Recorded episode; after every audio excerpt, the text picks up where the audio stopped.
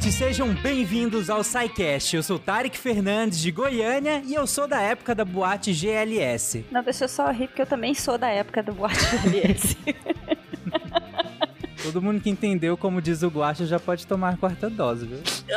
Quarta Já dose, deve estar já. chegando na quinta já. Eu sou o Alan Penoni de Lavras, Minas Gerais, e eu já saí de alguns armários nessa vida e tô saindo agora como podcaster. Lançasse a braba. Boa. Bem-vindo, Alan. Meu nome é Letícia Aguiar, eu sou de Rio Grande, no Rio Grande do Sul, e uma meia história ou uma história higienizada não serve a ninguém. A história não deve ser confortável e não deve ser segura. Deve sempre desafiar e sempre ser desafiada. Olha aí. Veio preparada. Meu Deus. Tágila Mendes aqui, pessoas de Mariana, MG. E parafraseando Caetano Veloso, cada um, e só cada um, sabe a dor e a delícia de ser o que é. Boa. De Gaspar Catarina, aqui é Marcelo Gostinho, eu quero saber por que vocês excluíram o S. Porque simpatizante nem a gente. Antigamente a gente podia ser simpático, agora não pode mais. Não, hétero não é simpático, é verdade. Não tem mais o S. Mas tem dúvidas, né, sobre, esse, eh, sobre a categoria de simpatizante, até onde ela ia, né? Tecnicamente, existem pessoas hétero na comunidade LGBT. É, sim, sim. Você está ouvindo o SciCast, porque a ciência tem que ser divertida.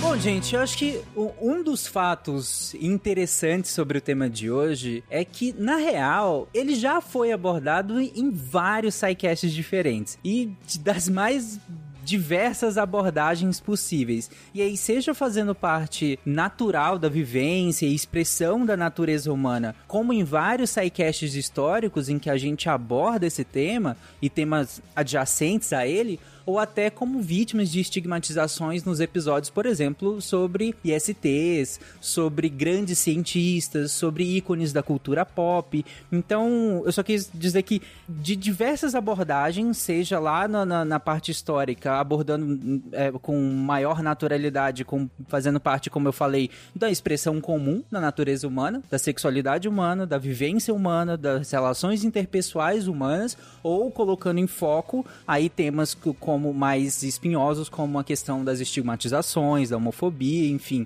e, e diversos temas ligados a, a essas questões ruins, é, nos episódios em que geralmente relacionados a questões de saúde ou de grandes cientistas, né, que, que estavam dentro dessas definições que eu falei, ou ícones da cultura pop também já foram abordados aqui em episódios é, mais específicos. Mas a história do movimento, e aí nos propondo a, a descrever o movimento, a descrever tudo isso, aí a gente precisava de um sidecast específico. E por falar nisso, antes da gente entrar de verdade, e claro que a gente vai começar definindo, porque a partir das definições eu acho muito mais interessante a gente, a partir é, das definições, a gente avançar.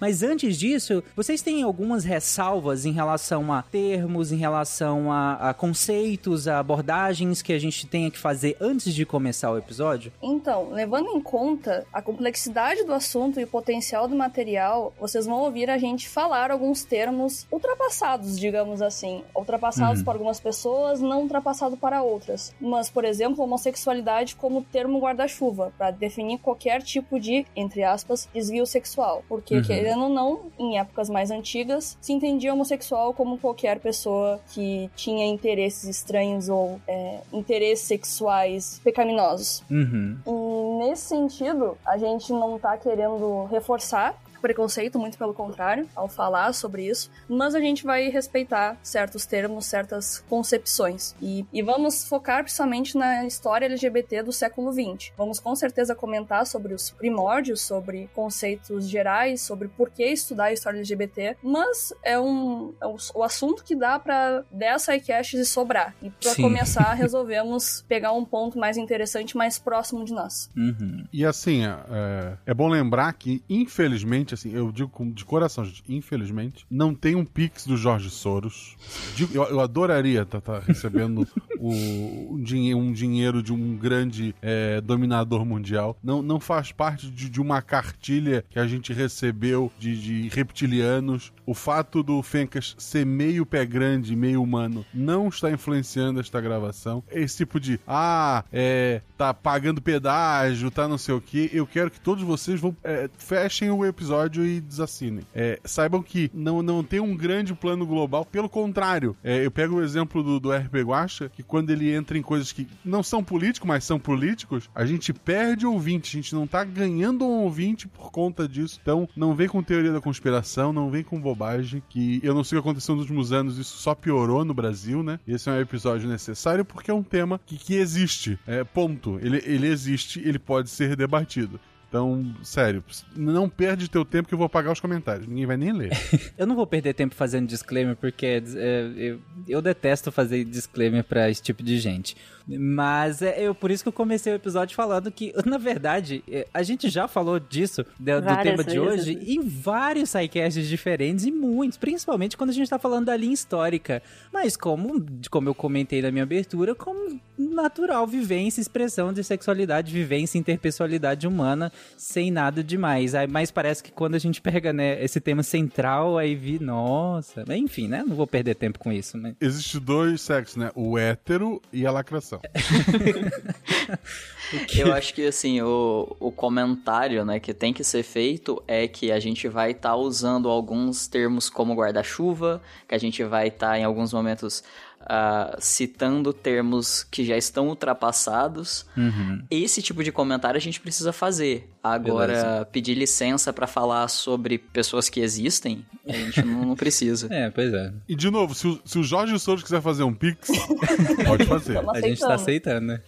Por qualquer motivo que existe. Letícia? Então, meu comentário vai de que, assim, essa toda essa conspiração de que nas universidades só se fala disso e questões políticas, dera, de né? esquerda, não sei o quê. Gente, quem dera, é muito difícil pesquisar sobre isso. As maiorias das nossas fontes, pelo menos as minhas, não sei do Alan, mas foram internacionais, inglesas, até alguma coisa em espanhol. Mas no Brasil é uma área extremamente pequena em comparação com o que as pessoas acham que é, como se a gente na universidade Uhum. pública só estivesse fazendo isso. Gente, ninguém tem tempo pra isso. Queria a gente que tivesse, né? Não queria Mas- gente que tivesse. Mas não acontece. O, o que eu vejo muito é que está sendo produzido coisas agora. Uhum. Se esse podcast fosse feito daqui a 10 anos, a gente teria um- uma, uma quantidade de material muito maior. Não o suficiente, eu imagino, mas, mas muito maior em português para estar constando, porque muito trabalho está sendo feito. Parou um pouco nos últimos anos, novamente, não sei o que aconteceu para isso ter, ter, ter influenciado. Tudo parou nos últimos anos no Brasil, né? Estranho, muito estranho. Eu não, não, não sei a ligação. Não- não- ainda não sei porquê, né? Mas enfim. O que não parou, né? É,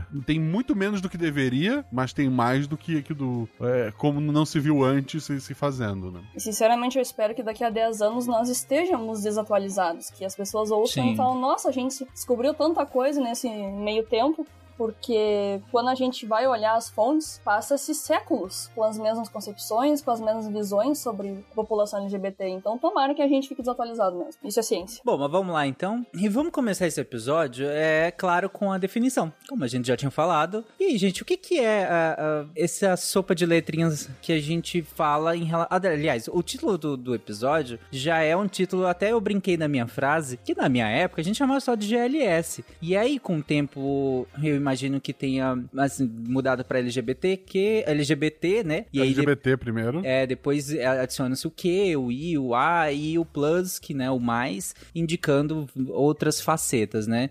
Mas e aí, o que, que vocês têm a falar sobre isso? Eu acho que, em primeiro lugar, assim, é importante a gente falar que qualquer versão que a gente tentar fazer da, da sigla vai ter alguma falta. É, vai ter alguma coisa que. ahn, algum grupo que não vai estar sendo representado, Uhum. alguma, vai ter alguma omissão. Uhum. É, e assim, é, faz parte essa questão que a gente estava falando agora mesmo da evolução dos, das pesquisas que são feitas né, em relação à comunidade. É, é natural que a gente comece a encontrar novas formas de ah, se referir. Então vai ter um momento que alguém vai falar um LGBT, vai ter um momento que alguém vai falar um LGBTQIA, é, LGBTQIAP+. É normal, eu acho que a gente tem, tem que ter esse entendimento. A gente vai estar tá sempre falando de pessoas que, de alguma forma, elas não se encaixam ou e, né, na heterossexualidade Uhum. e ou na cisgeneridade, ou seja, pessoas que se identificam com o gênero que foi ah, designado para elas no nascimento, porque ainda tem bastante gente que não conhece essa palavra, né, cisge- cisgeneridade. Sim. Então a gente vai estar falando de pessoas, né, de pessoas homossexuais, gays, e lésbicas, pessoas bissexuais, pessoas trans, não binárias, pessoas que fazem parte da comunidade assexual e várias outras formas de se identificar que se diferencia dessa cis-heteronormatividade. Uhum. Não pra te corrigir, Alan, mas pra continuar, tu não falou do I, que é uma das que as pessoas mais me perguntam. Que dependendo Verdade. de quem perguntar, vai te responder intersexo, que é mais uma condição biológica do que uma identidade sexual, inclusive. Mas está Uhum. incluída. Eu acho legal falar também, assim, porque eu já vi muita, muitos comentários, assim, já vi, já ouvi, já li muitos comentários, tipo, ah, para que ficar botando mais letras se já tenho mais, se já tá todo mundo ali, se já tenho mais. É muito importante, né, a gente cair a nossa ficha de que tem que botar as letras lá sim, essa, é, essa representatividade ali, né, na sigla ela é importante à medida que vão surgindo essas, essas identificações, né, que vão sendo colocadas ali, porque essas pessoas existem e, e para a gente poder saber que elas existem, né, para saber que esses, esses grupos existem, é extremamente importante que a gente fale neles, que eles sejam nomeados e que eles estejam ali representados dentro dessa sigla, né, sem ser simplesmente um mais, né, que cada letrinha esteja ali representando essas identidades. Então, falando sobre o conceito mesmo de história LGBT ou história LGBTQIA+. Ela é uma área de estudo histórico que contempla as vivências do cotidiano, as políticas de sexualidade e controle das experiências afetivos sexuais ao longo do espaço-tempo, em referência às pessoas e às comunidades de lésbicas, gays, bissexuais, as pessoas que nós estávamos conversando. Frente aos primorados morais, pseudocientíficos e religiosos que fundamentam o preconceito contra as pessoas que se encontram fora dessa normalidade, da heterossexualidade e da cisgeneridade, que sim, são palavras complicadas de falar e mais complicadas ainda de entender e superar, a luta pelos direitos humanos dos indivíduos apresenta uma grande pauta sociopolítica para nossa sociedade, né? Principalmente a brasileira que está passando por tanta coisa ultimamente e desde o começo de sua história, para falar a verdade. E eu penso e trago isso como bandeira que a invisibilidade dela nos currículos de história é uma problemática muito grande. E há toda uma questão de escola sem partido, de não falar sobre isso para não influenciar as crianças, mas sem a abertura de, dessa conversa, eu acho que as coisas vão ficar cada vez piores, para falar a verdade. Uhum. Esse tema é outro tema extremamente espinhoso, né? E, e, enfim, ele tem facetas diversas que eu acho que talvez né, a gente pode abordar um pouco mais para frente.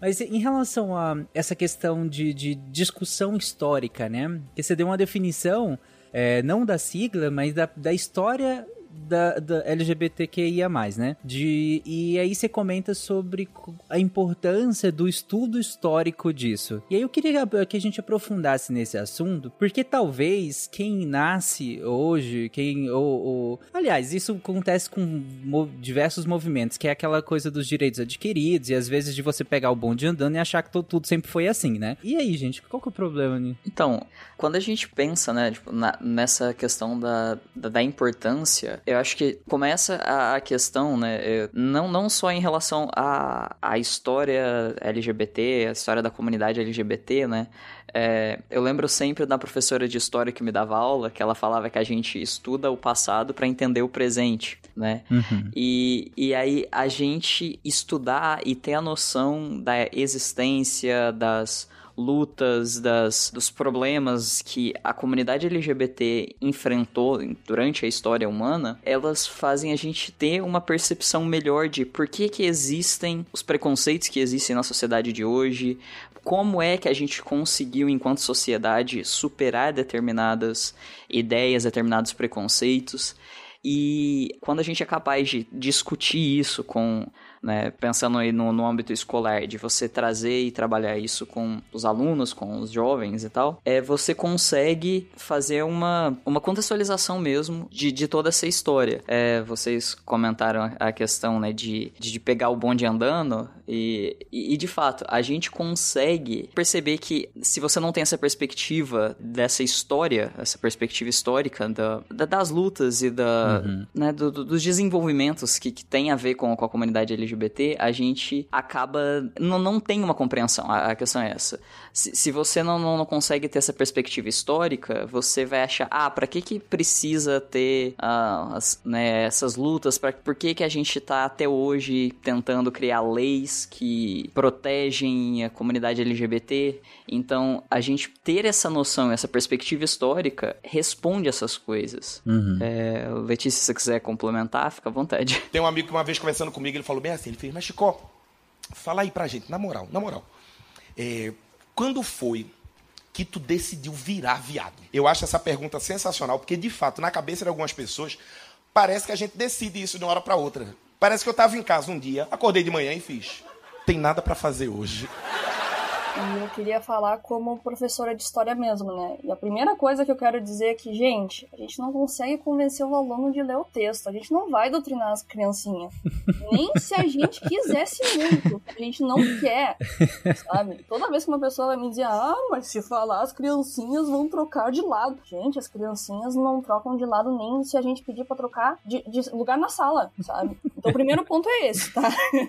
É, falar sobre isso não é igual a troca de sexualidade verdade, porque isso não existe em primeiro lugar. Mas eu queria dizer também que, como papel de professora historiadora, a questão de contextualizar que o Alan estava dizendo, contextualizar essa enxurrada de informação, essa enxurrada de notícias ruins e boas que vem na TV, a questão da mídia, tudo isso é muito importante nós fazermos enquanto pessoas de autoridade científica, porque existe também uma necessidade dos alunos compreenderem o passado e entenderem essa parte dele, porque falando agora como experiência, é muito solitário tu crescer e tu não se ver em lugar nenhum. Tu não se enxergar, tu não não pertencer àquela cultura, uhum. não. Fico até chorosa, mas não não ser aquilo. E quando tu vai achar os teus, também tem toda a problemática que sim, existe abuso dentro da comunidade, existe pessoas que se passam, existe, enfim, as mesmas problemáticas que existem numa relação heterossexual ou numa com uma pessoa cisgênera. Uhum. Só que como comunidade, como pessoas que sofreram marginalização, que sofrem com a violência sistêmica, deve haver uma consciência consciência, uma noção de tudo isso, para também podermos trabalhar enquanto sociedade para melhorar e para garantirmos os direitos de nós e dos outros. Eu já dei esse exemplo em algum outro lugar, mas a minha filha, né, eu tenho uma filha pequena, e ela acompanha o canal da, da Buru, que, que namora a Fada, né, que, é, uhum. que grava aqui no, no, E eu nunca, ela nunca me perguntou,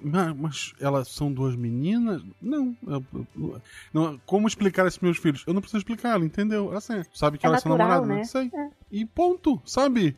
Resolvido, sabe? Não, não tenha a, a, a, aqueles medos, aquelas coisas. Não, porque eu não. A, a, minha filha, mesmo muito pequena, ela já entendeu. Não, elas são namoradas. Agora vão, vão casar, inclusive, né? Parabéns para as duas. E, e cara, é, é, exatamente isso que a gente falou. Tipo, ela, ela viu, ela entendeu e a, vida seguiu, sabe? Não, não houve uma guerra. Tudo faz parte do entendimento, né? Nós também fomos ensinados que o certo era homem e mulher e o homem nasceu homem e a mulher nasceu mulher. Isso também é um entendimento, não é simplesmente um uhum. fato biológico, é. Ponto final. Se a gente estuda um pouquinho, não precisa ser nem muito, a gente sabe que não é assim tão simples. Nada é tão simples na raça humana. A própria construção das relações amorosas, a gente já trabalhou em vários sidecasts aqui como isso foi construído, né? Isso não é dado. É, a, a, a, maneira como a gente se relaciona amorosamente, e, e aqui eu tô falando de qualquer tipo de, de, orientação. A maneira como a gente se relaciona amorosamente, isso tem um, um, uma construção histórica bem descrita e a gente já comentou em vários sidecasts diferentes aqui como muda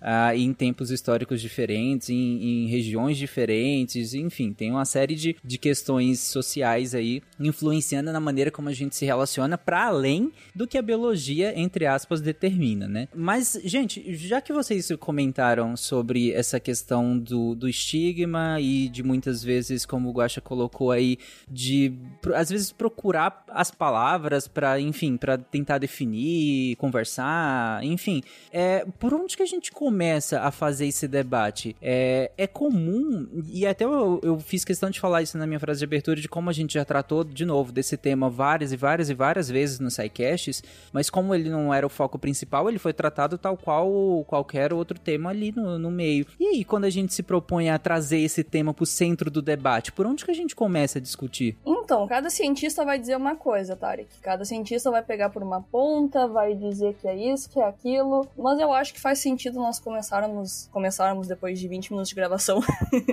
a falar sobre isso, comentando que, novamente, que assim, a homofobia a gente vai ter que falar sobre, né? Quando a gente fala uhum. sobre isso, a gente vai ter que falar sobre preconceito. Infelizmente, ainda somos, de certa forma, obrigados a pensar nisso. Uhum. Ela não foi sempre um problema de todos os lugares, todas as épocas. Não é como se, assim, apareceu o homem, o primeiro macaco já era homofóbico. Isso não existe. Por isso que é muito perigoso esses tipos de preconceito que são baseados ou em fé ou em ciência, que a gente vai acabar entrando um pouco mais. E nesse ponto, a gente começa a falar, pelo menos na minha escolha, sobre as fontes, os registros históricos e as interpretações teóricas que os, os historiadores fizeram sobre esse tema histórico. E como eu falei no começo, é muito difícil achar fontes, é muito difícil achar pessoas que falam sobre. E quando a gente acha, não é em português, ou é em inglês, ou a gente não acha um PDF, não acha um livro. E isso tem que ser levado em conta, porque uhum. a escrita da historiografia LGBT, ela é diretamente afetada pela censura e a falta de registros do cotidiano. Novamente, não é fácil achar e quando tu acha, a gente tem que saber analisar de modo científico. E o que pensar quando a maioria das fontes dialogam sobre a perseguição e a repugnância que uma cultura possui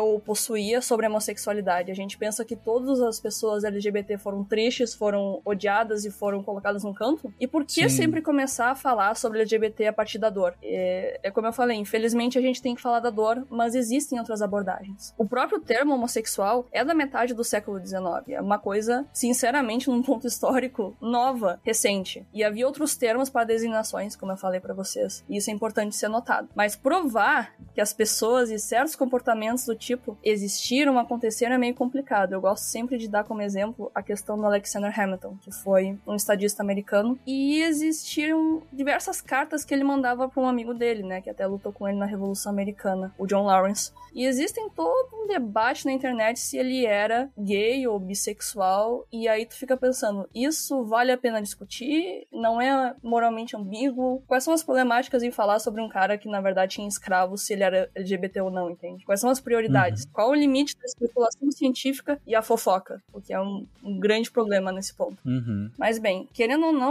é, houve a decisão de começar a falar sobre aonde começou o preconceito, pelo menos na sociedade ocidental. Sempre em qualquer trabalho de história a gente tem que pensar em contexto, em local, em época. E a gente vai falar mais especificamente do Ocidente no século XX. Mas vamos voltar um pouquinho para trás agora para poder falar as origens desse preconceito. Aonde uhum. existe uma delimitação aqui, ó. Aqui é o que ser LGBT, aqui não é mais. Só uma partezinha, Letícia. Você comentou sobre. É, a gente costuma. E aí você discorra sobre isso, mas é que tem um, uma dificuldade, às vezes, na, em tratar esse assunto. E é como você comentou, parece que toda vez tem que começar pelo, pela, pela homofobia, né? Toda vez tem que começar com, com a dor, com, com, com toda a dificuldade que a gente sabe que tem e tudo mais, até hoje, infelizmente. E aí, claro que a gente não vai ignorar esse tema, mas eu lembro de uma discussão que teve em relação à obra do, do Martin, né? Do, das Crônicas de Gelo e Fogo. Porque nas crônicas, até onde eu, eu, eu sei, ele não aborda esse tema diretamente, sabe? Não é uma questão isso, não é um debate né, do, as crônicas.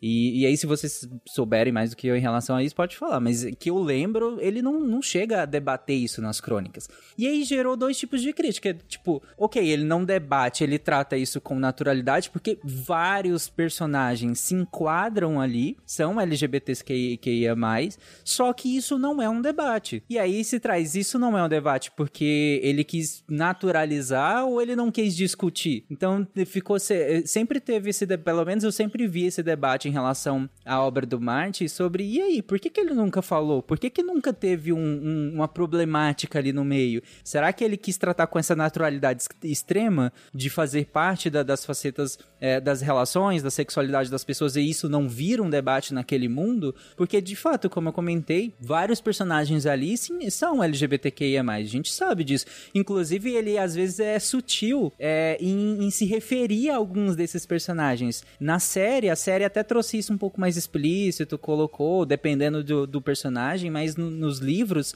ele às vezes é um pouco sutil, ele chama de. às vezes ele coloca que, que um personagem tem uma amiga muito próxima, uma personagem mulher, né? Tem uma amiga muito próxima que está sempre com ela em seu é, lugar de descanso e tal, ou um homem mesmo, né? Ele gosta de muito de estar com um tal amigo e tal. Ele é sutil, só que dá para entender muito claramente em algumas passagens que ele quer se referir a um relacionamento homossexual. E, e aí fica essa questão, né? Por que, que ele não trouxe? E aí eu vi você comentando agora em relação a isso, eu lembrei muito desse debate sobre as crônicas. E é bem isso, né? A questão, como a gente pode ter naturalidade num mundo que é tão profundamente preconceituoso? Nunca vai haver. Uhum. Nunca houve esse momento de ah, até aqui tudo bem, aqui não pode mais. Que infelizmente no mundo ocidental existiu e impactou o resto do mundo, né, gente? A gente tem que sempre pensar que o mundo é interconectado, principalmente quando a gente fala em cristandade. Não falando mal sobre nenhum cristão tá? Não, não, não nesse sentido,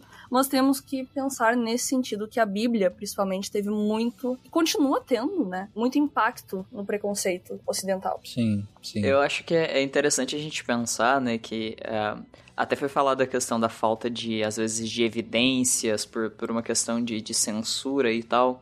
É, assim, se a gente volta na, nos textos que foram produzidos na Grécia Antiga, né? Você vai ver lá na, na Ilíada, né, que existem menções a, ao relacionamento entre, o, entre alguns homens. Você vai ter as poesias da Safo de Lesbos, que inclusive, né, a palavra lésbica, né, vem da, dessa ilha que era onde a, essa poetisa morava, e aí você tem a palavra sáfica, né, uhum. que se refere a mulheres que se relacionam com outras mulheres, que vem a partir do nome da Safo e que tem poemas que ela que são poemas até bastante sensuais, que ela escrevendo para outra mulher, né? É, então você consegue resgatar alguns documentos, ainda que literatura ela não sirva como é porque a literatura é a, a, minha área de estudo, né? Então a gente não vai falar que exatamente o que está escrito no poema é exatamente o que a pessoa viveu, mas a gente consegue tirar algumas evidências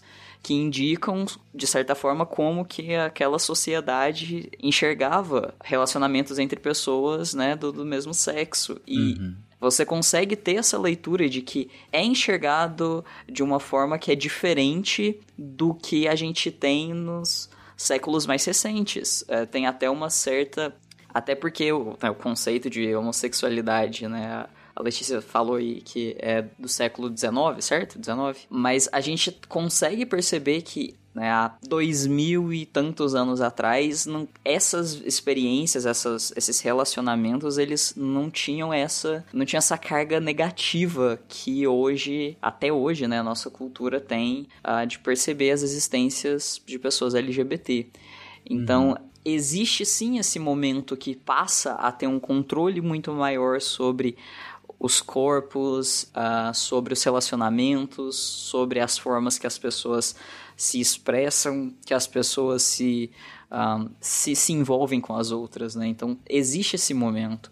E, e com a, a, como esse momento ele, ele surge, a gente perde muita uh, a, a, gente perde acesso a, aos registros né, de, dessas existências, porque uhum. são existências que são consideradas criminosas ou pecaminosas ou doentes. Então, se você encontra alguma, algum registro, alguma, alguma menção a pessoas, né, LGBTs, né? Então, homossexuais, bissexuais, pessoas trans e pessoas que de alguma forma fogem dessa norma cis-hétero, normalmente são, uh, são registros com um cunho negativo, né? De um criminoso, uhum. pelo fato de ser um homem gay, por exemplo, né? Ou de uma pessoa doente, porque é abrindo aspas, porque até me dói falar isso, né? Um homem que acha que é mulher, uhum. né? Então você começa a ter esses registros nesses, nesses termos muito negativos.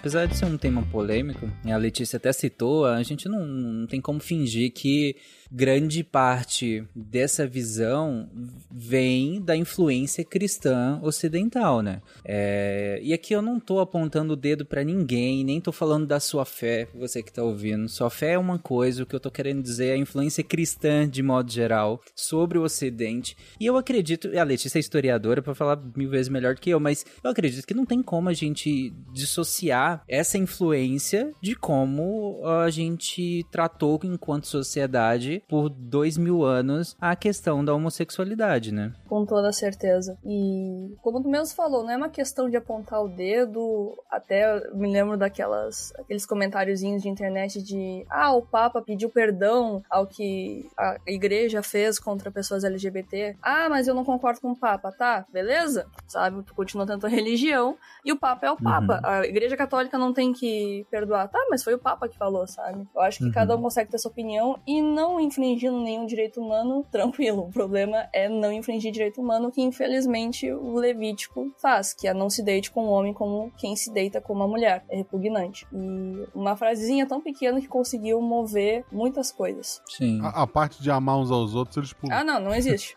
Nunca nem vi. I don't know her. Bom, é, Letícia tinha comentado lá no início que esse tema é um tema, na verdade, gigantesco, né? Como você comentou, da, é, é, na faculdade você tem que, um semestre inteiro para tratar, ou mais do que isso, né? Às vezes anos de estudo aqui a gente tentou resumir aqui no, numa pauta, num episódio de uma hora e meia.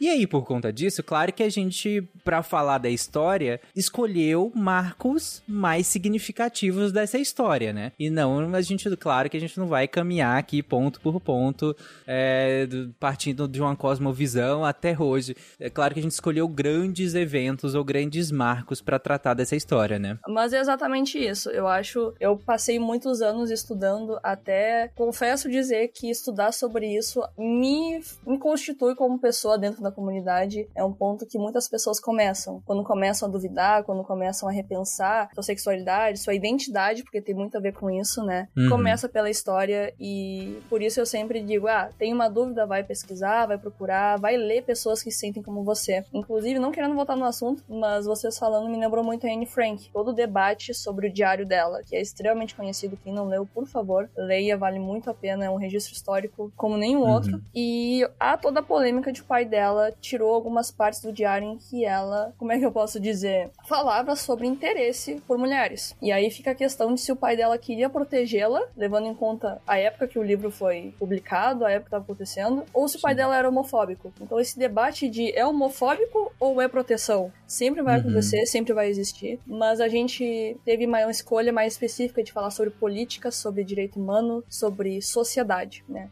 Falaremos sobre pessoas mais específicas, inclusive o Alan vai falar do Magnus, mas uhum. principalmente no século XX, porque isso afeta diretamente. Se afeta uma coisa de dois mil anos atrás, como a, o Alan nada, desculpa, o Tarek disse, uma coisa que aconteceu há 60, 70, 80 anos foi ontem na história, gente. Não Sim. faz tanto tempo. Tem muita coisa que você traz que dialoga com as coisas que eu também trouxe, então eu posso também ir fazendo esse contraponto e tal. Vai recortando, então, vai recortando. Me dá tempo de respirar, gente, pelo amor de Deus. Eu não sei como é que eu meti isso. ok. Desculpa, eu me, me desgringolei nas ideias. Mas é que eu acho que esses três pontos são essenciais para entender a história LGBT no século XX. E aí o Alan termina de uma maneira mais. Vamos falar sobre esperança, né, gente? Nem tudo é terror, trevas, socorro. Sem pressão, a gente só vai resumir toda a história LGBT em três pontos principais, gente. Vamos é, lá. Guri, gente. Não, não, não. Bota fé, bota fé. Os guris são Valendo. Ai, meu Deus, aí eu tô nervosa.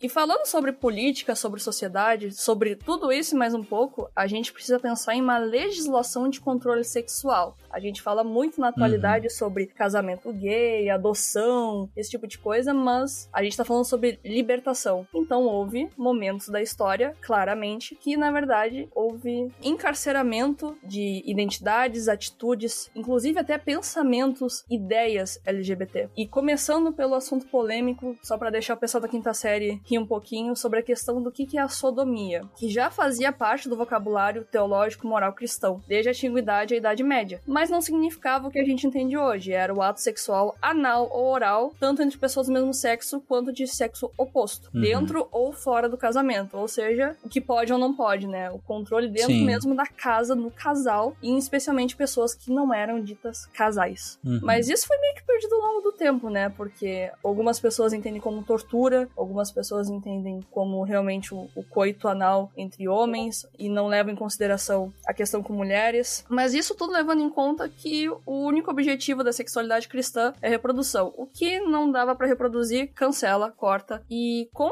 a contra-reforma católica, ó, tô indo lá atrás, mas já vamos chegar no Uhum. presente. Tudo isso afeta. Criou-se normas severas com o intuito de sedimentar a família como espaço fundamental para a catolicidade. Estamos falando agora da católica, mas sabemos que, né, também tem toda essa questão na evangélica, na protestante. Uhum.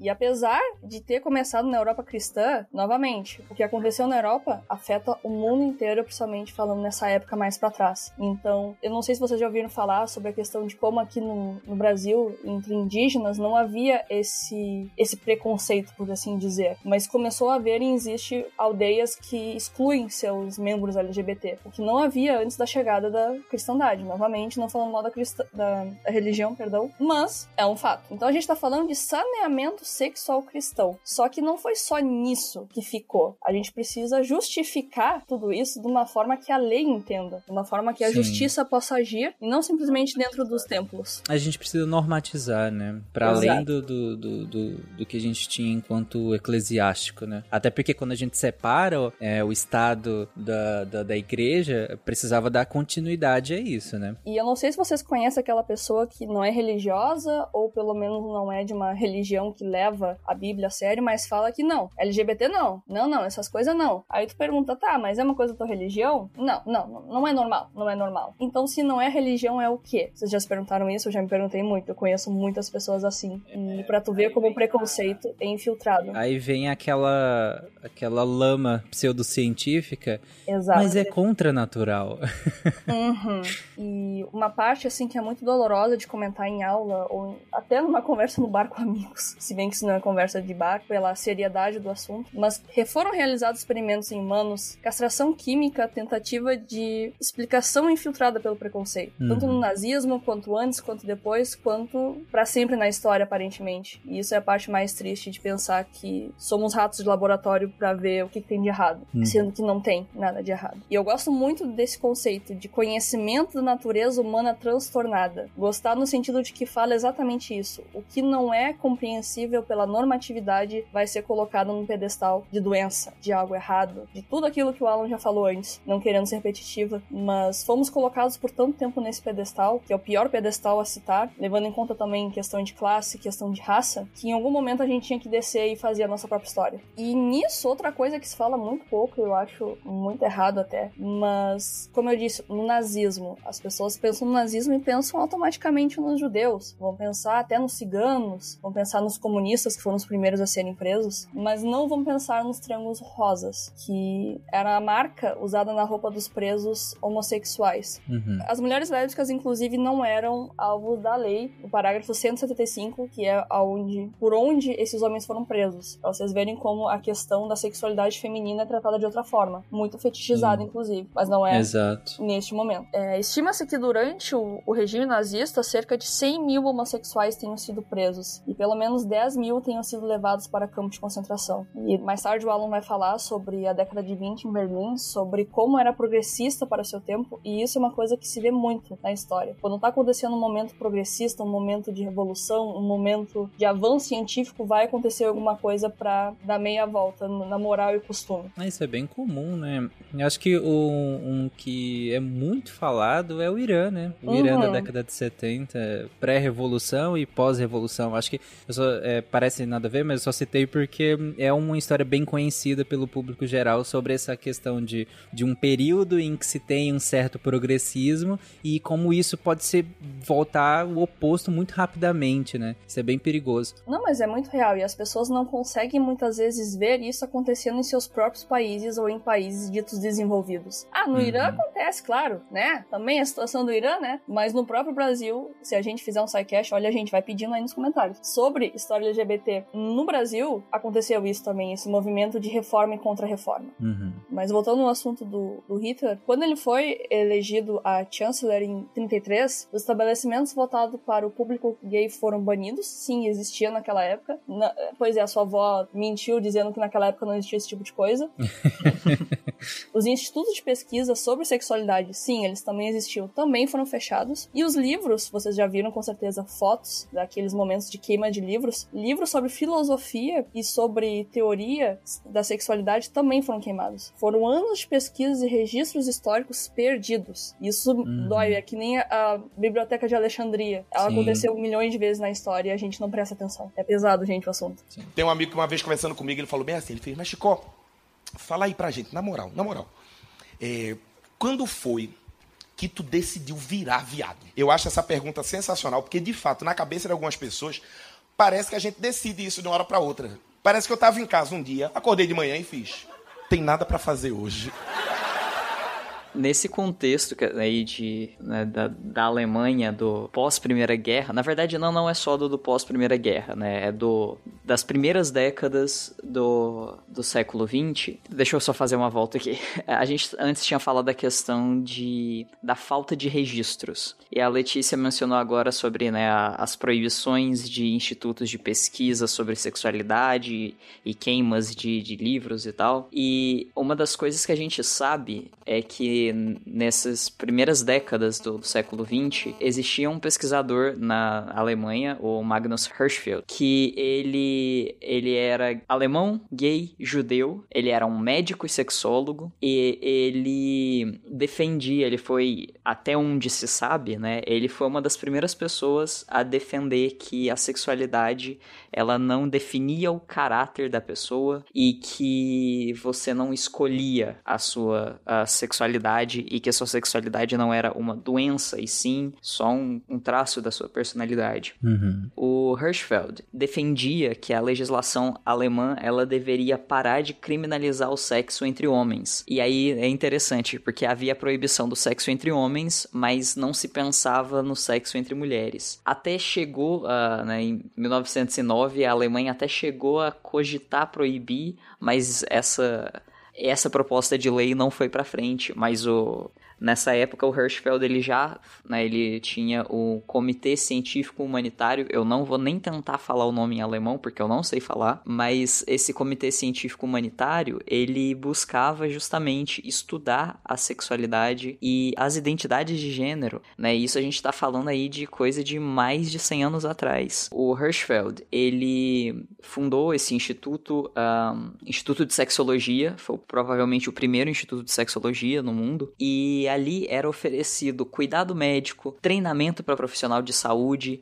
é, tinha educação sexual para o público. O Hirschfeld, ele inclusive, ele fazia atendimento para pessoas trans que buscavam hormonização e cirurgias. Uhum. E assim, obviamente, né, ah, não era como se todo mundo olhasse pro trabalho dele e falasse, nossa, que legal. Tinha muita gente que questionava o trabalho dele, mas em geral o público, né, a, a atenção pública alemã na época era até positiva em relação ao trabalho que ele desenvolvia. Só que com a ascensão de grupos conservadores de extrema direita, acontece o que a gente já né, pressupõe. O trabalho do Hirschfeld começa a ser questionado, existe ataques físicos às palestras dele, ao trabalho dele, e aí com a ascensão do Partido Nazista, o Hirschfeld, ele, ele sai em 1932, ele sai da Alemanha para fazer palestras e ele não pode retornar para a Alemanha, então ele muda para a Suíça. Em 1933, o Instituto de Sexologia, que ainda estava lá, apesar do, do Hirschfeld não estar mais morando na Alemanha, o Instituto de Sexologia, ele é atacado por manifestantes nazistas Uhum. e aí eles destroem a biblioteca e os arquivos dele. Nesses arquivos tinham trabalhos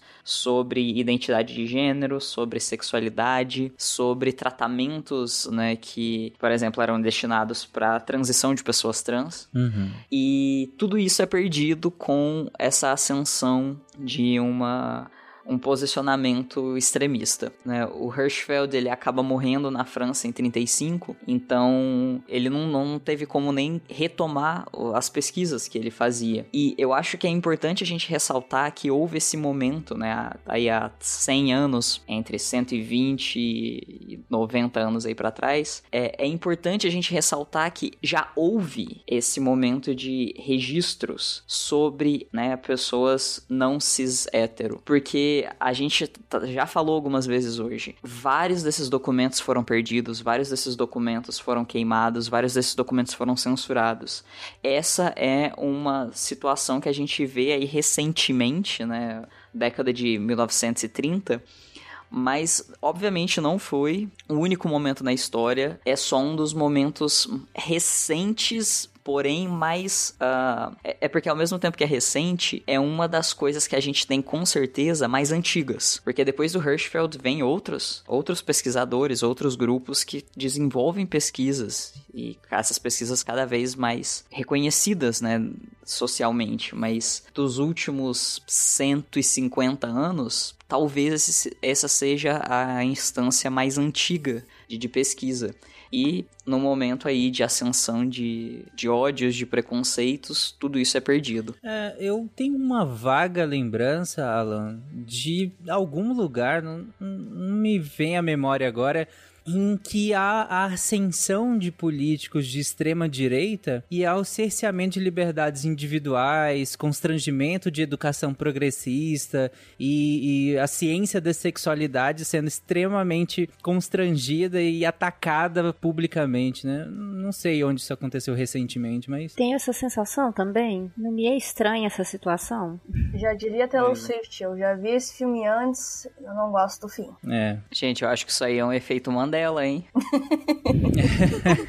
Sim.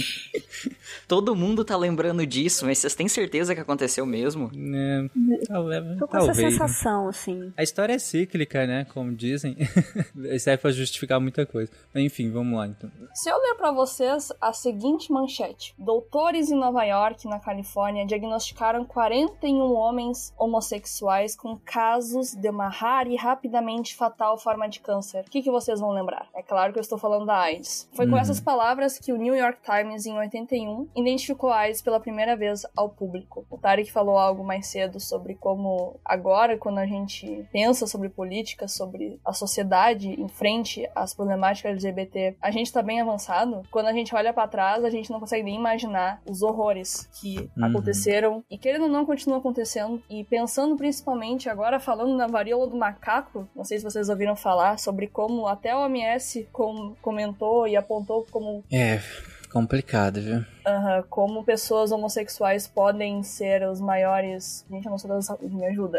Transmissores do vírus? Transmissores, muito obrigado. Essa foi uma discussão muito difícil. é, eu nem, eu nem tô extremamente a par dela, mas só, só puxando, já que eu sou da saúde, né? Uhum. Essa foi uma discussão muito difícil porque é, a gente tinha uma prevalência grande, né, dentro do, do grupo de. Não é- e aí não é nem grupo de homossexuais, pessoas que fazem sexo com ho- homens que fazem sexo com homens, né? Sendo mais específico que é a, terminologia que a OMS utiliza, né? E aí a gente tinha uma prevalência grande no grupo. E agora, como isso foi anunciado, eu acho que, que é aí que tá o problema, porque não tem correlação com transmissão. se- Não é uma IST a varíola, né? Não é uma, uma infecção sexualmente transmissível. É, não é essa a principal via de transmissão. E aí, quando se faz essa associação e se anuncia de maneira incorreta, sem as ressalvas, ou mesmo, enfim, né, que se anuncia dessa maneira, é muito problemático, porque, cara, foi inevitável não lembrar do, do, do Da HIV. situação da AIDS. é. Foi inevitável não lembrar do- de como a Letícia acabou de ler dessa manchete. Gente, claro, guardadas as devidas proporções, obviamente a gente não quer comparar o que foi a- a- a- o trauma da, da- da questão do HIV naquele momento, mas não teve como não lembrar, né? De novo, um, um grupo sendo estigmatizado por, um, por uma doença e aqui ainda sem menor explicação, sem a menor justificativa, já que não tem, não é uma infecção sexualmente transmissível. Apesar de eu entender que há, havia uma prevalência nesse esse grupo. Mas, enfim, é, é uma discussão complicada e que não tinha como não lembrar do HIV, né? Inclusive, é até bom que se lembre do HIV para não se esquecer dos horrores, né? Eu, eu tenho pelo menos essa posição na história de que sim, vamos falar do dolorido, vamos falar do trauma, vamos falar de tudo isso. Porque se é pra gente estudar o passado para entender o presente e modificar o futuro, a gente pula as partes dolorosas, a gente pula os horrores que aconteceram, inclusive com o aval de muitas pessoas importantes. Uhum. E eu acho que eu nem preciso dizer que a infecção naquela época era tida como uma sentença de morte. Sem pesquisa e sem investimento na procura de uma cura ou de controle, pelo menos, dela, foi grande contágio e mortalidade ao redor do mundo. Quando a gente fala em HIV, a gente se lembra do Fred Mercury, se lembra do Cazuza, Renato Russo. Renato. todas as pessoas tão importantes para a cultura. E quando a gente pensa mesmo, quando vai analisar quando é que começou a realmente haver uma certa preocupação, foi quando afetou essas pessoas. Quando afetou a gente rica. Pessoas Uhum. na mídia, inclusive muitas que morreram sem nem dizer publicamente que tinham a doença, seja por vergonha, seja por N motivos, mas convenhamos que esse estigma existe até hoje. É só entrar no Twitter, Uhum. rapidamente tu encontra uma pessoa falando sobre a sua experiência, mesmo havendo toda a medicação para Tarik novamente me corrija se eu estiver errada, mas Uhum. pra ser para não repassar, né, o, o vírus, mesmo assim continua sendo um baita estigma, uma baita preocupação. Esses dias eu vi uma moça que tirou uma foto com os filhos e com o marido e ela segurava uma plaquinha de HIV+, e o, eles de que não tinham, né? E as pessoas, primeiramente, horrorizadas que a mulher pode pegar, e segundamente, horrorizadas que o marido não tinha, e terceiramente, que as crianças não tinham. A ciência evoluiu nesse meio tempo, graças a Deus, ou a ciência, ou quem quer que vocês queiram agradecer, mas naquela época foi um surto terrível que marcou, a gente perdeu gerações e gerações de pessoas importantes, de sábios, de pessoas que poderiam fazer muito por nós, enquanto comunidade. Eu acho que isso também é outro ponto que não se fala. Quem são os nossos sábios, né? Quem tu olha pra trás e tu pede conselhos e tu pergunta o que, que eu faço nessa situação? E você já passou por isso, você já sentiu isso na pele. Nós perdemos gerações e gerações disso e continuamos perdendo diariamente por falta de remédios, por falta de cuidado, por falta de conhecer e entender a doença. Por isso que existiu um Uhum. movimento de reação à inércia dos governos, porque de fato não fizeram nada até afetar certas camadas da sociedade, que é o silêncio é igual à morte. Sim. Nesse sentido do, do HIV que você falou, é só um parêntese. O, o episódio 3 do SciCast, lá em 2013, foi sobre AIDS. E nós temos um episódio de 2021 já, do ano passado, sobre HIV e AIDS também. E é, eu acho muito interessante a diferença entre os dois, porque a gente realmente evoluiu nesse- nesses anos. E hoje, como a gente comentou no episódio, a gente tem o conceito do, do indetectável e é, intransmissível, né? De não ter a transmissibilidade a partir da não detecção por conta da, da intervenção farmacológica. Então, por conta dessa intervenção de- da- das medicações, as pessoas conseguem predizer se elas estão transmitindo ou não. E hoje, uma pessoa com HIV pode não transmitir nunca por conta do, do uso correto das medicações, de todos os avanços que nós tivemos na terapêutica do HIV é, de lá pra cá. E isso é sensacional, né? Por isso que permite é, imagens como essa que a Letícia descreveu, né? E eu já falei milhões de vezes, mas novamente, são governos que escolhem não haver investimento em ciência, em pesquisa, em cientistas qualificados que impedem que haja esse momento que nós vivemos hoje, que o Tariq falou. De que, certa Uhum. forma, se não há segurança, pelo menos esperança. Eu acho também que eu já ouvi essa história em algum lugar, mas não sei, eu acho que foi um filme, sei lá, Jogos Horários. Olá,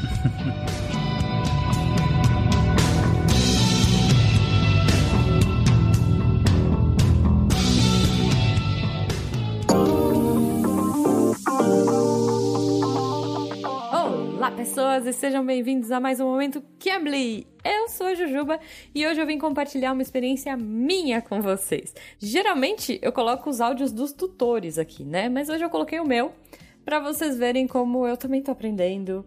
É, a gente pensa em português e inverte a frase, aí se corrige no meio do caminho.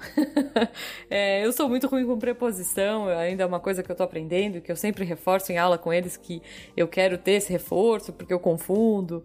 Então, acho que é bacana, assim, para vocês acompanharem um pouco da minha aula. E eu espero muito que vocês compartilhem as aulas de vocês comigo. Não precisa me mandar um áudio, não, mas me fala o que, que vocês estão achando. E se você ouvinte ainda não faz aula, fica a minha sugestão aí. Entra lá no site do Cambly, C-A-M-B-L-Y.com e usa o nosso código AulaSciCast para levar além de uma aula grátis, né, uma aula de inglês teste para você conhecer e se apaixonar pela plataforma, desconto em todos os planos. Gente, sério, tem plano tão barato que as aulas começam, sei lá, a partir de 17 reais. Então, aproveita, entra lá, vai conhecer o Cambly, é, as formas diferentes de aprender. E eu quero muito. Eu, eu, é uma experiência tão legal para mim, por isso que eu quero compartilhar meu áudio com vocês hoje, porque eu acho que eu melhorei tanto no tempo que eu tô fazendo aula lá. Eu era tímida, eu era travada, eu tinha vergonha.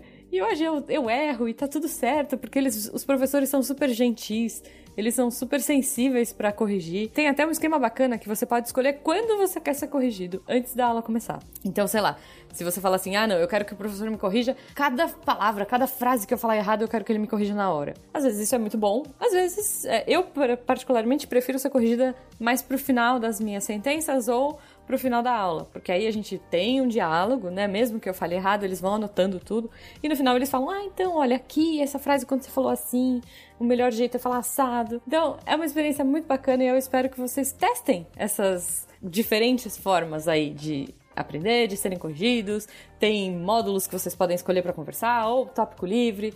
Então, assim, entrem lá no site do Cambly, usem o nosso código AulaSciCast e, como eu, tentem desenvolver o inglês de vocês, aprimorar ou, quem sabe, começar. Eu acho que nunca é tarde e é, eu acho o Cambly uma plataforma muito divertida e é fantástico porque você começa a aprender não só o inglês, não só a língua, mas sobre culturas e sobre lugares. E, e... esse professor de hoje, que aliás o link dele vai estar aí no post, ele é fantástico, o Adrian. É... ele tá morando na Bulgária, ele é um chefe é, da Inglaterra, se não me engano, do Reino Unido. Ele é um chefe que já trabalhou, inclusive, com um chefe famoso de lá. Ele não me contou quem era, mas meio que deu umas dicas de quem seria. E ele é realmente famoso. e ele mora na Bulgária hoje. Falamos sobre um pouco um pouco sobre a cultura da Bulgária, cultura do Reino Unido. Falei sobre o Brasil, a gente estava falando sobre culinária, enfim. É fantástico, é muito divertido, é muito rico esse aprendizado e essa troca, e é feito de uma forma muito natural. Então eu quero muito que vocês ouvintes tenham essa experiência.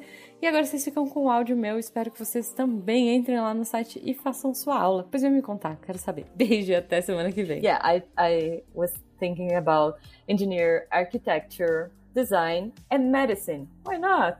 okay, yeah, why not? So yeah, I just passed uh, on medicine and I didn't uh, choose it. I was mm. so hmm. scared because I don't like blood and stuff. So I gave up. and now I think I'm a neurologist. I'm a frustrated neurologist. Uh, that's why I'm studying psychology at the moment. okay.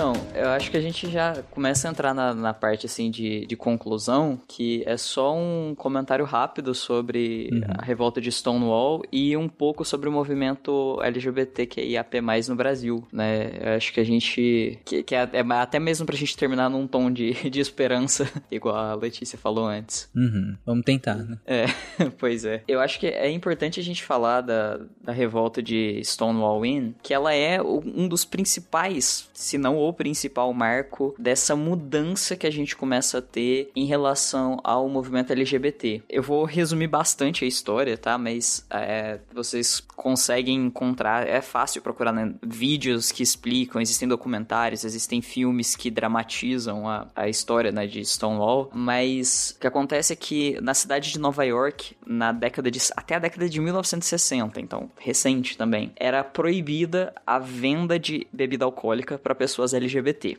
e isso se é, justificava falando, né, que só o fato de pessoas é, homossexuais se reunirem, isso já era um tipo de desordem. Uhum. Essa lei em si, ela foi derrubada em 1966, só que ainda continuava proibido que a, a, houvesse demonstração de afeto em público entre pessoas do mesmo sexo. Por isso, é, existiam alguns bares voltados para a comunidade LGBT, que eram bares que não possuíam licença para vender bebida alcoólica, mas vendiam mesmo assim, e eram bares que, em geral, eles pertenciam à máfia. né? E aí, obviamente, a, a polícia fazia suas batidas nesses bares para tentar prender seja o álcool ilegal, seja as pessoas uh, LGBT. De vez em quando havia ali um policial corrupto que dava a dica pro bar, ó, oh, galera vai chegar aí, esconde tudo.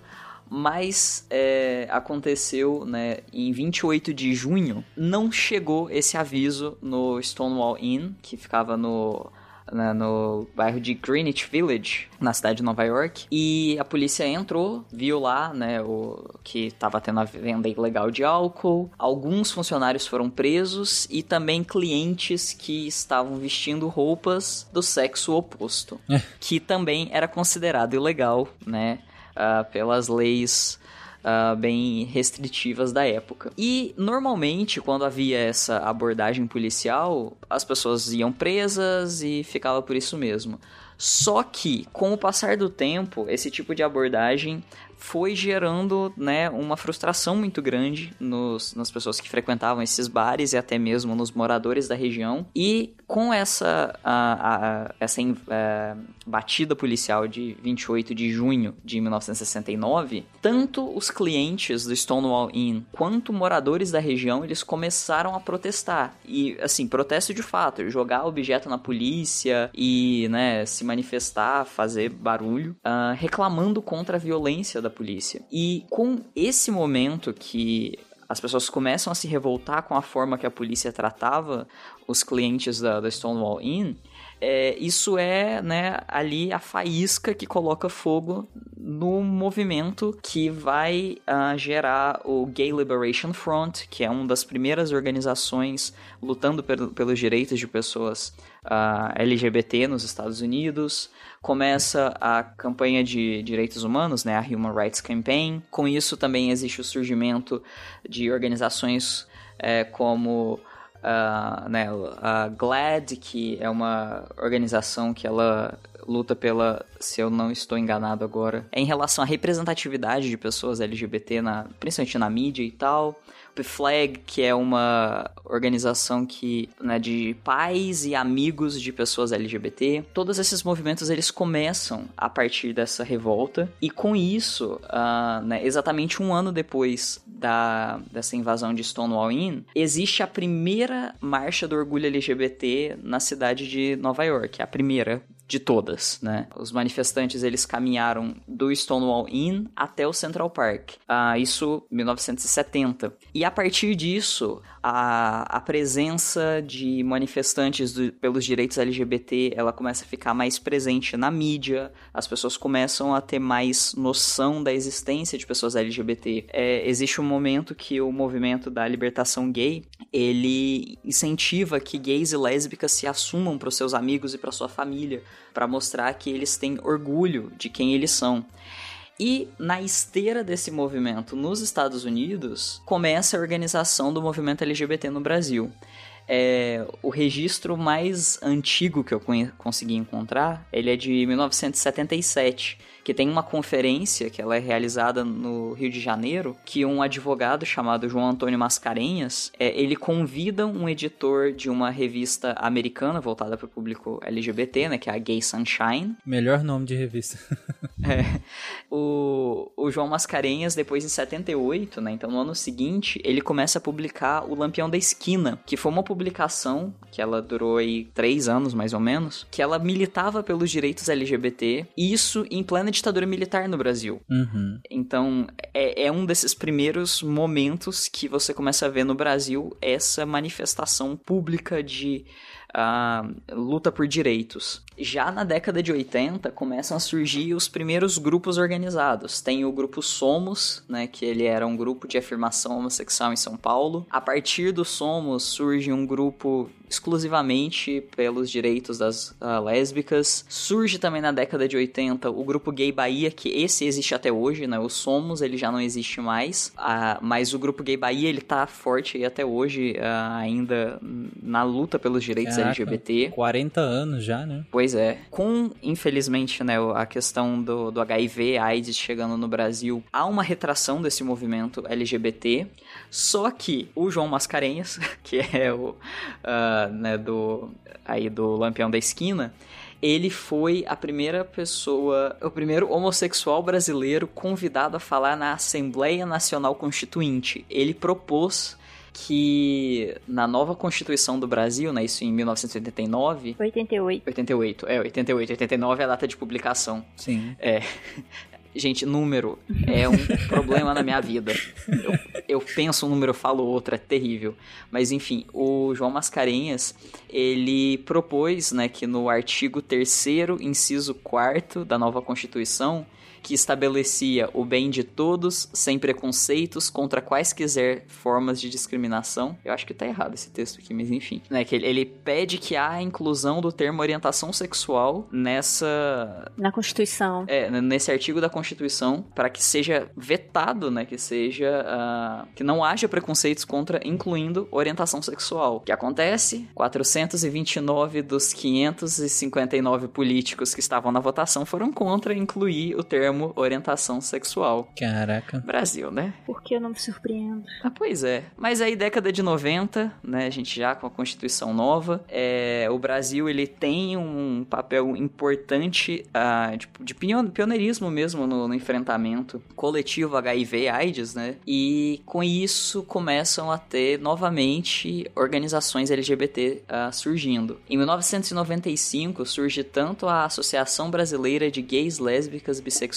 Travestis e Transsexuais, que é a ABL, ABGLT, e também surge a ANTRA, que é a Associação Nacional de Travestis e Transsexuais. 97, a gente tem a primeira parada do orgulho LGBT em São Paulo. Na época, parada do orgulho gay, né? Mas Uhum. vamos usar o nome atual, que é a parada do orgulho LGBT. E a partir daí começam a surgir cada vez mais é, organizações que tratam dos interesses da comunidade LGBT e se ah, vão surgindo organizações cada vez mais específicas.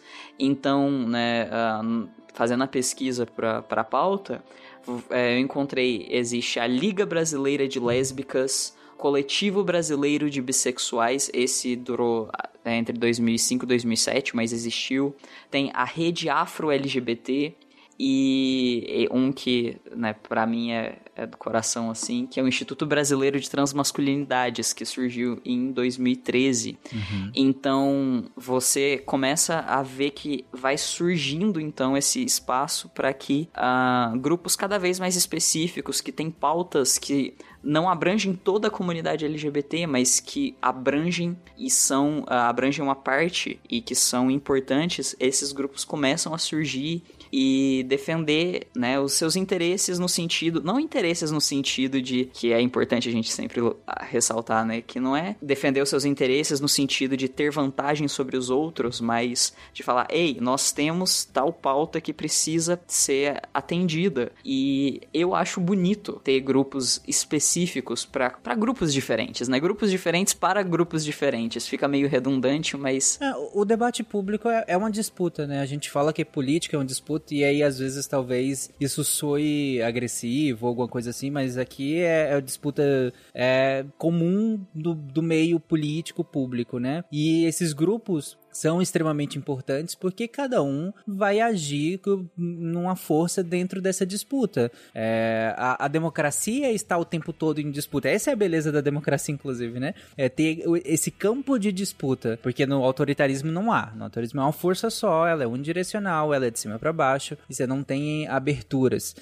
Na democracia, o interessante é justamente a arena de disputas em que, que- em que a gente tá ali puxando cada grupo, não necessariamente só pro seu lado, mas enfim, né? Acho que dá pra entender. É, só pra deixar claro o que o, o, o Alan tinha comentado em relação à Constituição Federal, no artigo 3 né, que é o- os objetivos fundamentais do- da República Federativa do Brasil, o, o inciso 4 ele fala que é, seria objetivo do- da República Federativa do Brasil promover o bem-estar de todos sem preconceitos de origem, raça, sexo, cor, idade e quaisquer outras formas de discriminação discriminação. E aí a, a intenção seria adicionar a orientação, né? Como específico, né? A, aqui nesse sentido, só que, claro, não foi adicionado, né? Aqui. Muito obrigado. Tem um amigo que uma vez conversando comigo, ele falou bem assim, ele fez, mas Chico, fala aí pra gente, na moral, na moral. É, quando foi que tu decidiu virar viado? Eu acho essa pergunta sensacional, porque de fato, na cabeça de algumas pessoas, parece que a gente decide isso de uma hora para outra. Parece que eu estava em casa um dia, acordei de manhã e fiz. Tem nada para fazer hoje.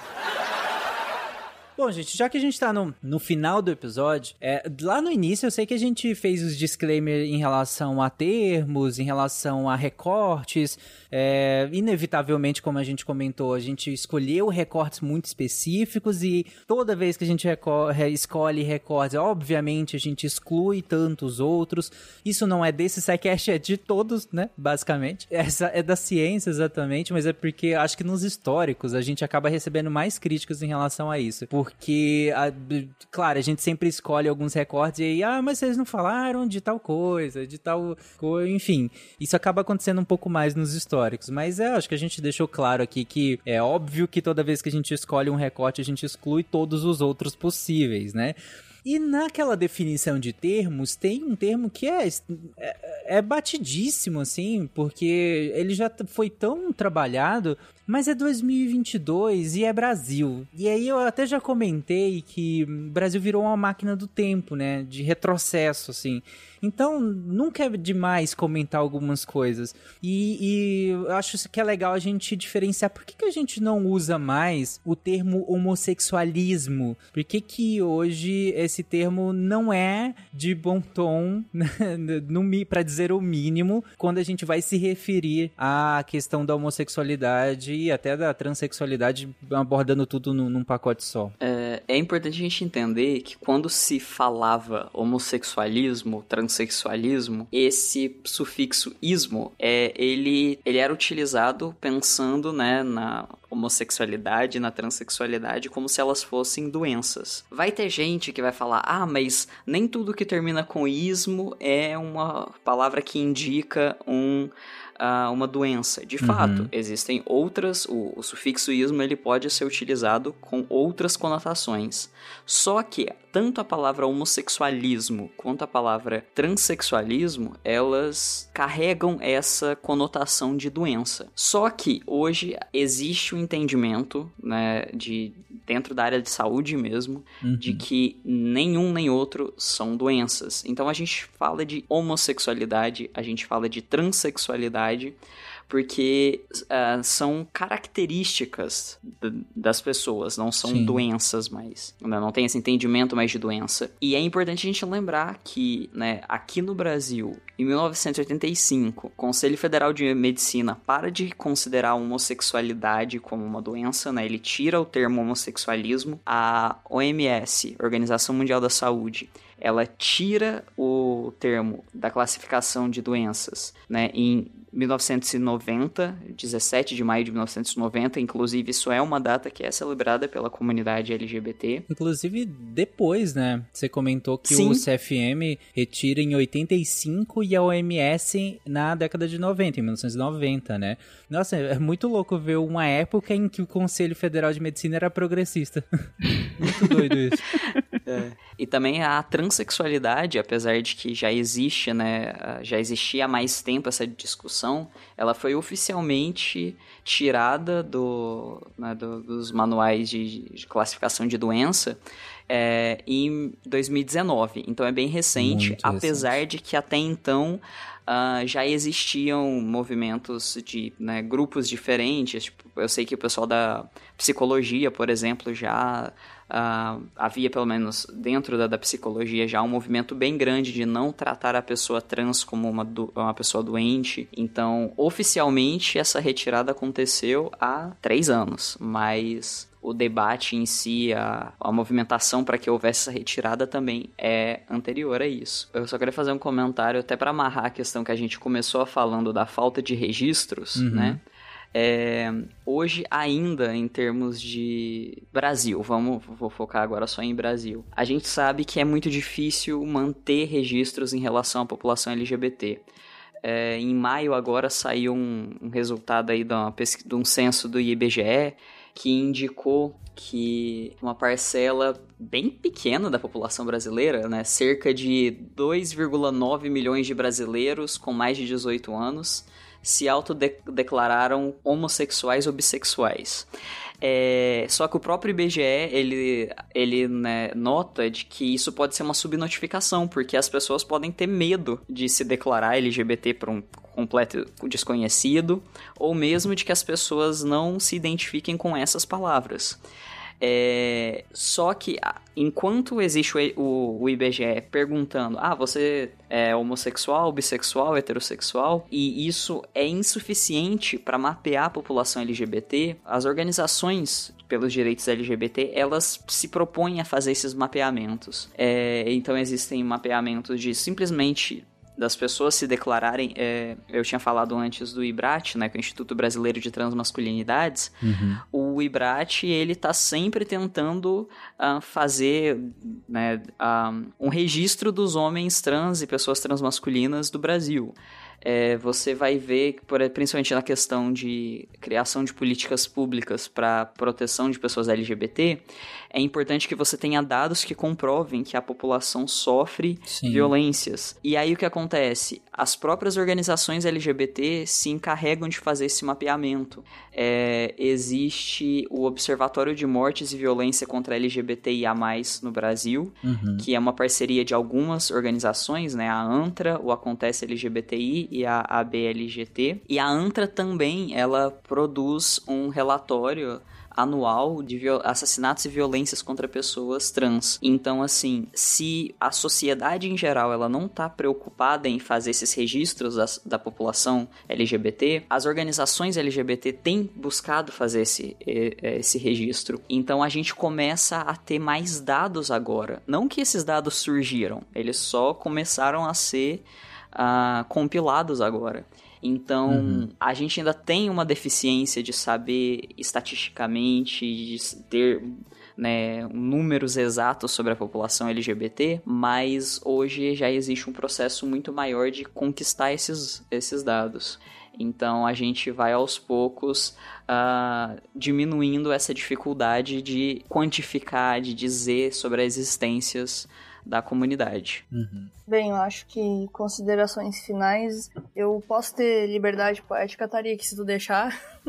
À vontade. Mas eu não. De tudo que a gente falou, de todo o sofrimento, de toda coisa ruim, de tudo que a gente precisa superar, eu queria falar pro ouvinte mesmo que ou sabe que é da comunidade, ou, ou duvida, ou não tem certeza. Enfim, pra pessoa que pode estar tá sofrendo em silêncio, ou pode tá, ter tacado fogo no armário, ou pode ainda estar tá muito fundamente nele, profundamente nele. Eu queria falar para ele que tem esperança, que nós estamos conquistando espaço. Só esse espaço está aqui no Deviante falando a Letícia de 10 anos extremamente confusa, sem saber o que está acontecendo, estaria maravilhada ou fascinada, para falar a verdade, que é ciência, é realidade, nós existimos e vamos continuar existindo, porque sempre existimos e segura firme que vai melhorar. Boa. Depois da Copa. Me prometeram. Melhor Me final prometer. desse, muito obrigada, eu acho.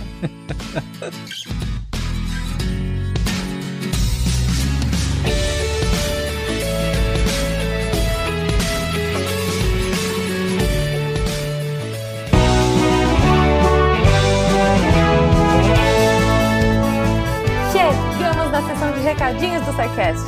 Eu sou a Jujuba, passando aqui só para avisar que se você ouvinte quiser ajudar o projeto a continuar divulgando ciência de forma divertida, você pode através do PicPay, Padrim ou Patreon. Além do SciCast, você ajuda a manter outros projetos da casa e a manter o site também, com a nossa produção diária de textos incríveis. Caso você ainda não tenha visto, a gente editou o patronato para esse ano. Temos novidades bem legais esperando por vocês. Os nossos lindos patronos que apoiam e amam o projeto tanto quanto a gente. Os links vão estar tá aí no post. Fora isso, se você quiser entrar em contato com a gente para dúvidas, sugestões ou, enfim, recadinhos quaisquer, é só mandar e-mail para contato@sicast.com.br. Por hoje é só e eu encontro vocês na semana que vem. Tchau. Atenção, atenção, atenção para o informe semanal dos textos da semana. passando diretamente na porta de saída do seu podcast. E nessa semana, na segunda-feira, a gente teve o fechamento da série da Glaucia Souza, Energia, painel solar. E nesse ela vai fechar falando da energia solar, tanto da, nas usinas quanto nas casas, seja aí para aquecimento de água, seja na placa solar alimentando a casa. Tá bem interessante dá uma conferida lá. E na quarta, a gente tem um texto de um redator novo, aí, João Vitor Nizer. E ele vem conspirando para derrubar as teorias da conspiração, no texto respondendo um dos maiores mistérios da Ilha de Páscoa vai lá para descobrir que na verdade os Maui realmente andaram para chegar onde eles estavam. Não vou falar mais que isso, você vai ter que ler para descobrir. E na sexta-feira, o Marcel Leal vem com o texto Inteligências Artificiais são os artistas do futuro? E aí, será que os artistas vão acabar e ser substituídos pelas máquinas? Vocês sabem que o SciCast já é só inteligência artificial falando, né? A gente nem grava mais. Brincadeira, gente. É só eu que sou uma inteligência artificial fazendo esse texto. Bom, mas esses textos e mais, muito, muito mais, você encontra em www.deviante.com.br. E você aí, ouvinte do SciCast, faz igual a João Vitor. Vem entrar pra equipe Deviante e ajudar a fazer a ciência mais divertida divertida. Eu sou André Trapani, conspirando para a inteligência artificial tomar o poder e apagando a luz da Torre Deviante. Se a ciência não for divertida, tem alguma coisa errada. Tem que ser divertida. A coisa mais divertida que tem é a ciência.